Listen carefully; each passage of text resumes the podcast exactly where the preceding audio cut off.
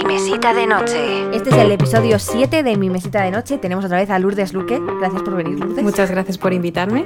Entonces, hoy vamos a hablar de Navidades Trágicas, escrito por Agatha Mary Clarissa Miller, o más conocida como Agatha Christie. Esta mujer publicó el libro en diciembre de 1938 en Reino Unido. Es una de las autoras más prolíficas en el género policíaco, bueno, eso lo sabe todo el mundo, yo creo ya, pero es que ha vendido más de 2.000 millones de copias de sus libros. En total ha hecho 66 novelas y 150 cuentos. Bien, vamos a entrar ahora en el libro que nos ocupa, Navidades Trágicas. Y empezaremos por, inusualmente, la dedicatoria que hace Agatha Christie, que es toda una declaración de intenciones. Dice, Mi querido James, te quejaste de que mis asesinatos se iban volviendo demasiado refinados, decadentes incluso. Sentías profundos anhelos de un buen crimen violento con mucha sangre, un asesinato que no ofreciera duda alguna de que era un verdadero asesinato. Por ello te dedico esta obra que he escrito pensando en ti y con la esperanza de que sea de tu agrado. Tu afectuosa cuñada. Bueno, pues eh, aquí vemos un poco el contraste, ya para empezar, entre una época y, y la otra. Porque claro, aquí hemos visto cosas de Tarantino, Kill Bill o cosas así, muy sangrientas, y nos encontramos con este libro que para esa época debía ser pues tremenda, muy violento, y en cambio aquí pues lo leímos y es súper suave, suavecito. ¿Tú, ¿Tú viste que, o sea, a ti te dio la sensación de ser un libro así como súper violento? Mm, si comparamos este libro con el resto de libros de Agatha Christie, claramente es violento. Pero si comparamos mm. con otros autores como Pidel, como P.L.A. James o como Stephen King o bueno. bueno, claro, Stephen King, claramente. Pero si lo comparamos como con otras autoras del crimen, pues como eso, como P.L.A. James, eh, pues claramente es, no es nada sangriento. Bueno, para lo que era su época y bueno, para lo que eran sus obras, parece ser que lo ha conseguido. Yo no he leído tanto como tú creo de Agatha Christie, tengo ganas de leerme las 66, pero sí que, bueno, pues parece ser que esto era mucho más violento. Lo que sí, lo que sí que he visto es personajes más desagradables igual o más con más maldad en la familia. Puede ser que haya más variedad de caracteres y de, mm, y de temperamentos en esta familia, sobre todo porque al ser muy grande, pues tiene más eh, donde escoger, donde pues desarrollar un poco a los personajes. Entonces yo creo que algunos de estos personajes pueden llegar a ser muy desagradables, pero otros mm, llegas como incluso a ponerte en su lugar, porque como juega con, con, esa variedad de, pues eso, de personajes en el libro, pues... Mm. Claro, porque esto no lo hemos dicho todavía, pero esta, esta novela es un asesinato del padre de la familia, el patriarca, que reúne en Navidades, por eso se llama Navidades Trágicas, a toda su familia. Y el día de Navidad, pues muere. Entonces, es, a diferencia de otras novelas además suyas, que hay 800.000 personajes, y al final uno... Mm, yo es que muchas veces no sé ni por nombres, o sea, simplemente mm. me fijo en su nacionalidad o cosas así, ¿no? En esta novela, en cambio, tenemos el grupo muy reducido. Son, pues, los hijos del padre, eh, sus, mm, pues, mujeres y maridos, y eh, su sobrina, y luego está el mayordomo y bueno, pues ya está el mayordomo y el otro, el que está le ayuda. Su enfermero. Sí, sí, no hay más. Luego está el detective que les dice que investiguen el caso y ellos dos. O sea, no, no es tan confuso como otras veces. En este sentido, es lo que hemos dicho, que igual es una novela un poco más desagradable, no en el sentido de sangre y tal y cual, sino pues que los personajes son más ariscos entre sí, porque esta familia no se lleva bien, ¿vale? Todo lo contrario. Hablando un poquito más a fondo de la novela sin decir spoilers, porque esta parte es sin spoilers, a mí lo que me ha encantado desde el minuto uno, y por ejemplo venía de haber leído Muerte en el Nilo, es que en este caso sí que eh, empieza súper intrigante. O sea, eh, no sé si te acuerdas de eso, cuando se hmm. aparecen, esto no es spoiler, aparecen al principio de todo dos personajes que se encuentran de una manera súper random y empiezan súper bien y la, última frase antes de empezar ya eh, a meterse en la historia es una mirada que mm, de odio o no sé qué, que te deja como pensando, eh, si no se conocen, cómo es, qué ha pasado, qué está pasando, porque, bueno, no, no vamos a decir por qué, pero ahí es cuando ya uno empieza a quedarse súper intrigado. Exacto.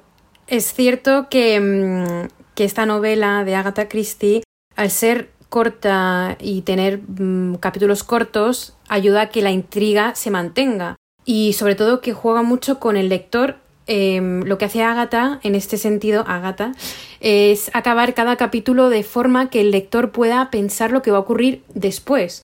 Entonces juega mucho con la intriga, atrapa al lector, em, pues esos capítulos cortos ayudan mucho a que desarrolle la, mm, la, trama muy rápidamente. Sí, va dejando como pistillas, ¿no? Él, ella lo que siempre hace es eso, dejar pistillas, pero es verdad, y esto siempre lo hace, que es como, para ellos como un juego, ¿no? Nos presenta un tablero con un croquis de estos son los sitios que hay en la novela, o sea, estos son los escenarios, y a esta hora pasó, o se supone que pasaron los personajes y lo que estaban haciendo. Entonces, es como un tablero de, pues eso, de Cluedo, en, eso se basaron los de Cluedo.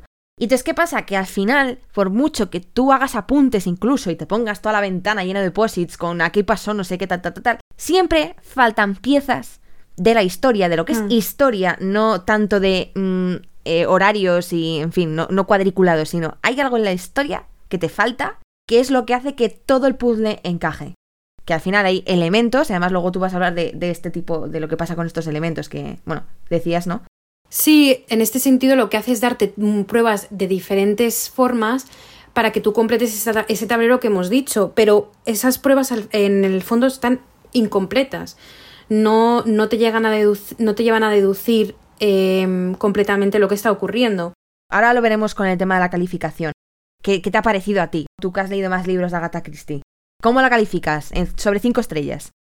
Em, yo en este caso, este libro lo calificaría con un 4,5 de 5 estrellas. No porque no me haya gustado, es un libro muy bueno.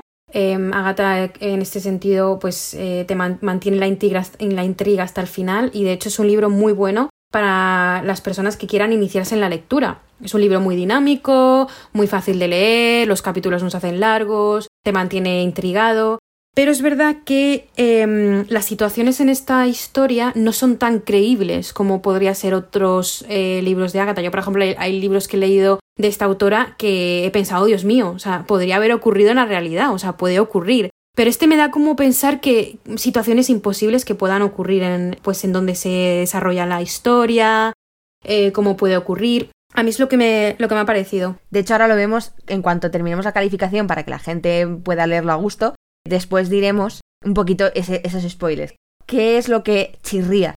Mm, bueno, o sea que en general lo ves eso, que, que está bien, pero tienes otras. Por ejemplo, dime otro, otro título que te pueda gustar más? Pues el último que leí hace poco eh, que, que, realmente me asustó mucho de Agatha Christie, de hecho no, eh, no lo relaciono mucho con la autora, es el último eh, bueno, el último caso del, del Hercule Poirot, que se llama El telón, este libro me intrigó, bueno, no me intrigó, me dejó muy intranquila. Me dejó muy intranquila, es muy, está muy bien también escrito. ¿Te costó dormir? Me costó, me costó mucho. Luego eh, ahí el final estuve dando vueltas y luego pensé, pues es que puede ser verdad y puede ocurrir esto en una persona.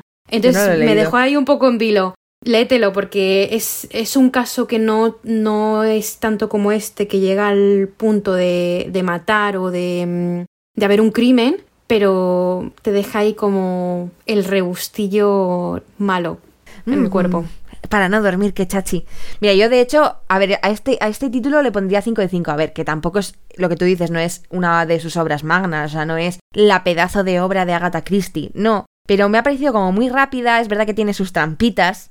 Y es verdad que hay veces que dices, yo no sé, en alguna cosa sí que acertaba, pero luego no sabes el fondo de todo, o sea, das solamente pinceladas, nunca llegas a saberlo, a darle en el quid de la cuestión. Y al final esto es una historia, pues eso, muy familiar, muy tal, ¿no? Y es otra cosa que me ha gustado, que al final yo me identificaba mucho con algunos personajes y de hecho cuando las mujeres, las mujeres, las mujeres les eh, defendían y pues eso, intentaban darles cobertura y tal y cual, dices, tío, yo mm, sí, por favor, que tengan una excusa o algo real para que no sean ellos, porque alguno era como, tío, qué penita me da, sobre todo el hermano este que se queda con él todo el tiempo, con, con su padre, que es un desgraciado, un despreciable. Un calzonazos. Sí, y no, y el pobre chaval, pues eso, que lo que busca es todo el rato la aprobación y como el padre todo el rato le está despreciando y dices, tío, pobre tío, o sea, da pena. Ese, ese chico da pena. Sí, es cierto que es una familia muy modelo en la que te puedes identificar y muchas familias actualmente se pueden identificar. En muchas familias pues está el hermano interesado, el hermano que se queda cuidando de sus padres, el hermano que mm, se va de todo y deja todo atrás. El que busca no, no también no quedarse a, esa, a la sombra de su padre, entonces busca el éxito a lo bestia, como por ejemplo puede ser George, ¿no? Bueno, sí, o sea, me gustó en ese sentido porque dices, tío, no sé, me daban hasta penita algunos por cómo los trataba el padre y tal. Y lo que tú decías, que es muy dinámica, es fácil, eh, te intriga desde el minuto uno. Y el, o sea, como tal, eh, la estructura es muy fácil de leer, el lenguaje es muy fácil, no es un vocabulario muy, muy difícil. Entonces, bueno, para iniciados, para iniciados y para gente que no le guste leer mucho y le guste la intriga, es un libro muy bueno. Es buenísima, a mí me ha gustado mucho. Es verdad que ha habido una cosa que no me ha gustado, ¿vale? Y son los estereotipos que ha puesto Agatha Christie sobre los españoles. O sea, te prometo que ha habido frases que pone de a los españoles muy tremendos. Parecemos aquí, no sé, asesinos en potencia porque no somos capaces de controlar nuestros impulsos. No sé, me ha parecido como demasiado estereotipado. Demasiados estereotipos, sí. Sí, y además que dices España justo que es un país de lo más seguro de este planeta y me vienen con este tipo de estereotipos. Sí, pero también tienes que tener en cuenta que está hablando de la época, o sea, está hablando de, de, la guerra civil de los años 30, sí. cómo se, cómo se desarrolla esa época. En esa época es verdad que España era un país bastante violento, sobre todo porque había una guerra, la gente... o sea, también tienes que ponerte en contexto de, en, en la situación y en el momento en el que se desarrolla la historia.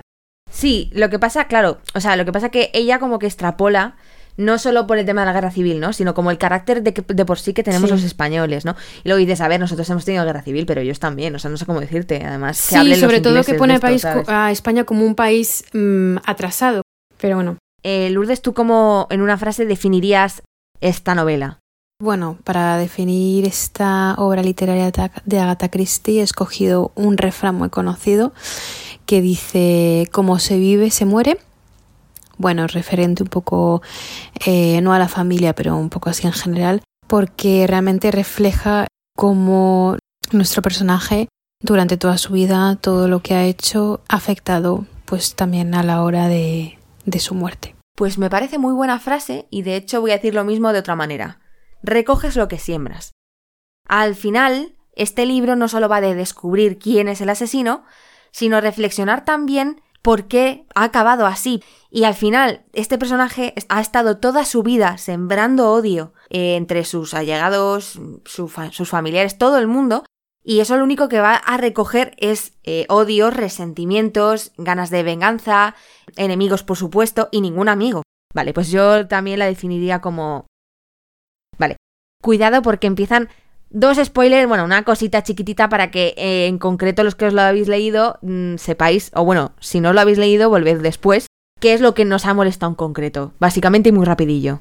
O sea, por ejemplo, cuando Pilar eh, de repente descubres ah. que es una impostora. Descubres que es una. perdón, perdón, eh, perdón. descubres que es una impostora y, mm, y, deduce una de las mujeres de los hermanos que es una impostora porque el, la madre y el padre de, de Pilar tenía los ojos, los ojos azules y en este caso Pilar tiene los ojos marrones. Entonces, ¿cómo llegas a esa deducción? Claro. Es poco realista. Y los tiene azules, dice, porque tiene ascendencia inglesa. No porque un español pueda tener los ojos azules. Cuidado. Que eso parece que es imposible. No, claro, es que tú no tenías los ojos azules y tus, y tus eh, ascendencias inglesa y todos los tienen azules. O sea que imposible, ¿sabes? Y dices, a ver, un momentito, ¿para cómo? Sí, este tipo de cosas son un poco molestas.